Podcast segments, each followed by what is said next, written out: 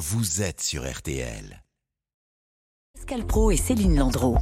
Partenaires sociaux, responsables euh, politiques et français, opposants ou non à la réforme des retraites, nombreux sont ceux qui ont coché la date du 14 avril, puisque c'est euh, ce vendredi que le Conseil constitutionnel rendra ses décisions euh, sur la réforme des retraites. Pour en parler avec nous, William Galibert. Bonjour, Donc, bonjour William. D'abord, un, un, petit rappel avec vous. Qui le compose, ce Conseil constitutionnel? Là, c'est les basiques. Ils sont neuf. Leur mandat dure neuf ans. Ils sont renouvelés euh, trois par trois. Et qui peut nommer ces neuf membres du Conseil constitutionnel? Eh bien, Soit le président de la République, soit le président de l'Assemblée nationale, soit le président du Sénat. Et chacun, comme ça, a, a, Hmm. a, a, se répartit également les, les, nominations pour ce Conseil constitutionnel. Donc ce ne sont pas euh, forcément des juristes Ce sont des profils mixtes. Si on prend par exemple la, la composition actuelle, vous avez euh, six hommes et trois femmes. Il y a deux anciens premiers ministres. Laurent Fabius, euh, ancien premier ministre socialiste, qui est le président de ce Conseil constitutionnel, et euh, plutôt côté droit, Alain Juppé, également ancien Premier ministre. Vous avez deux anciens ministres d'Emmanuel Macron qui ont été nommés par Emmanuel Macron lui-même, Jacqueline Gouraud et, et Jacques Mézard. Et puis vous avez cinq autres membres qui, par contre, ont des profils beaucoup plus euh, de type juriste, hauts fonctionnaires. Vous avez un ancien avocat, par exemple, des, des hauts fonctionnaires de l'Assemblée, beaucoup de gens qui ont été formés, notamment du côté de l'ENA. Et puis il devrait y avoir deux autres membres qui sont absents de cette, de cette feuille, ce sont les présidents de la République qui sont membres de droit. Mais François Hollande n'a pas voulu siéger au Conseil constitutionnel. Et puis Nicolas Sarkozy a, a démissionné il y a quelques années après l'invalidation de ses comptes de campagne. Bon, Jacqueline Gouraud, par exemple, qui vient d'être nommée euh, par le président Macron, elle a une licence d'histoire-géographie. Bon, je veux bien qu'elle donne le droit en France, mais, mais a priori, elle n'a pas le profil. Il y a des nominations à discrétion, et là, en l'occurrence, c'était euh, la nomination du président de la République. Je vois, on, Donc c'est politique. On voit aussi être. Donc le jugement sera politique. Elle n'a ah. pas voté contre Emmanuel Macron. Alors, on va essayer d'apporter un petit peu de, un petit peu de nuance à tout ça. Euh, c'est vrai, on peut se poser la question. Qu'est-ce que vous sous-entendez, William? Pardon, mais.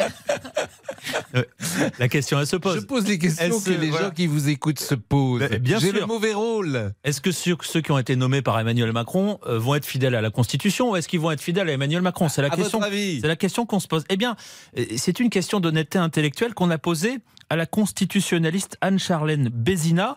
Et euh, ben elle, elle nous dit en quelque sorte, faites-leur confiance.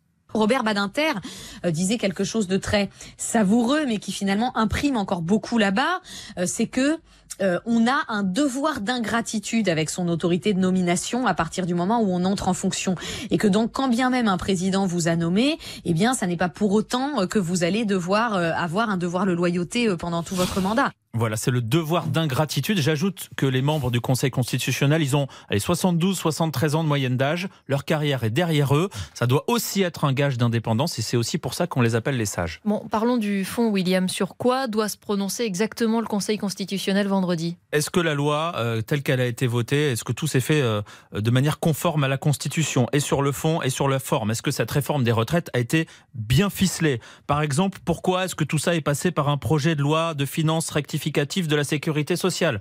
Est-ce que tous les éléments à l'intérieur euh, concernaient vraiment les, les financements de la sécurité sociale? Est-ce qu'il y a des choses qui ne devaient pas y figurer?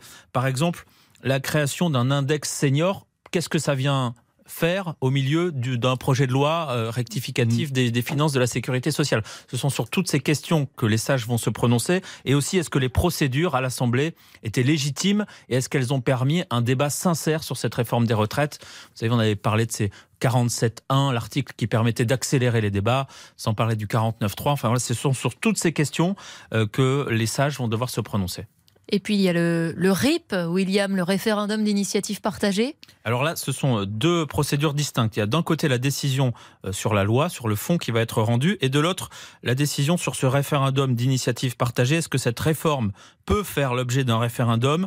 Si oui, s'il y a une première validation par le Conseil constitutionnel vendredi, ça ne veut pas dire qu'on va voter demain, ça sera juste le début d'un très long processus où il faut que près de 5 millions d'électeurs soutiennent la proposition de référendum référendum. Et même avec ces 5 millions de signatures, ça ne voudrait pas encore dire euh, qu'on arriverait à un vote. Donc tout ça euh, nous projette quand même. Laisse un peu de temps. Merci beaucoup, William. Et si vous voulez en savoir plus sur le Conseil constitutionnel, on vous recommande le dernier épisode de Focus. Vous savez, c'est le, podcast de la rédaction. Il y est consacré et il est signé Aurélie Herbemont. Merci, William, pour votre sens de la nuance.